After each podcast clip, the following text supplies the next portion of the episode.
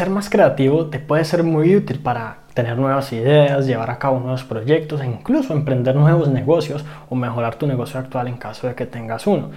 La pregunta es cómo podemos ser mucho más creativos y de qué manera estimulamos a nuestra mente justamente para que genere ese tipo de ideas que nos pueden cambiar la vida literalmente. Eso es justo lo que vamos a ver el día de hoy.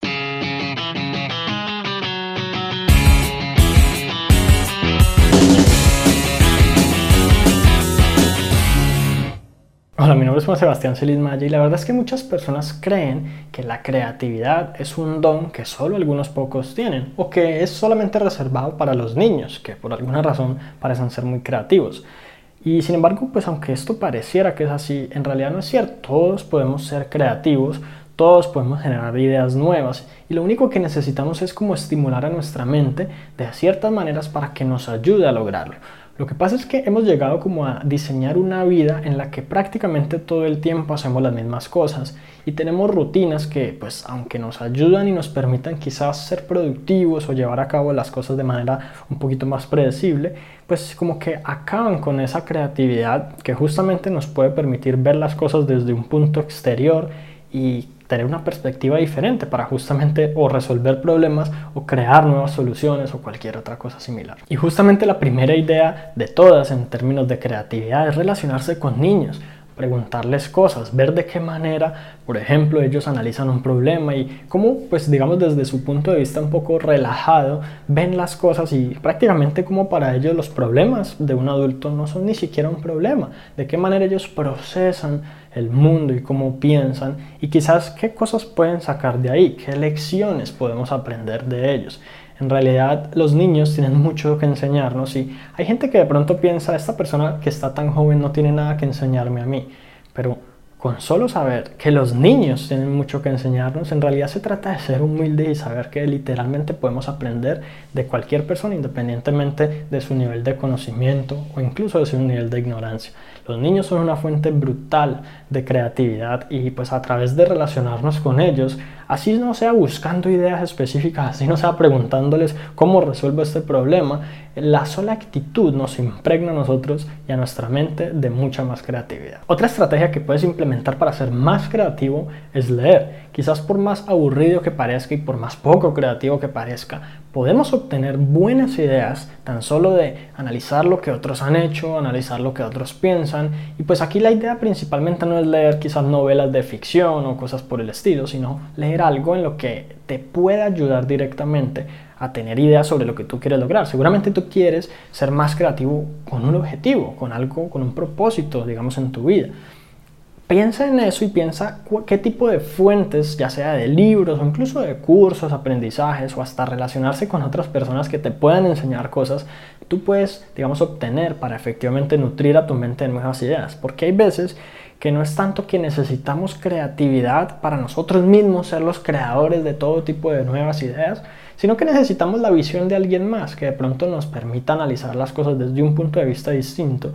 y pues que con base en eso nosotros desarrollemos nuestras ideas o adaptemos las de alguien más. Una recomendación un poco, digamos, indirecta para el tema de la creatividad es aprender a tocar un instrumento o quizás matricularse a un curso de cocina o hacer algo que no hayas hecho hasta ahora y que esté un poco fuera de tu zona de confort y sobre todo que estimule a tu mente y a tu cuerpo de una manera que nunca lo había hecho antes.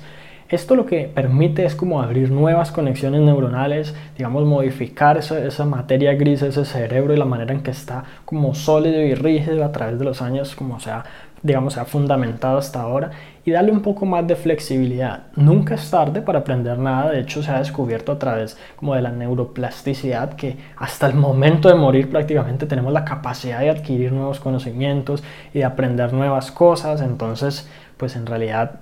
independientemente del momento de tu vida que estés viviendo en esto ahora, prácticamente puedes iniciar cualquiera de estas cosas y empezar como a nutrir tu mente y a ejercitar tu mente para que te ayude posteriormente con ese tipo de creatividad, porque como te digo, esa es una estrategia totalmente indirecta. Otra idea muy buena para el tema de la creatividad es desconectarse por completo.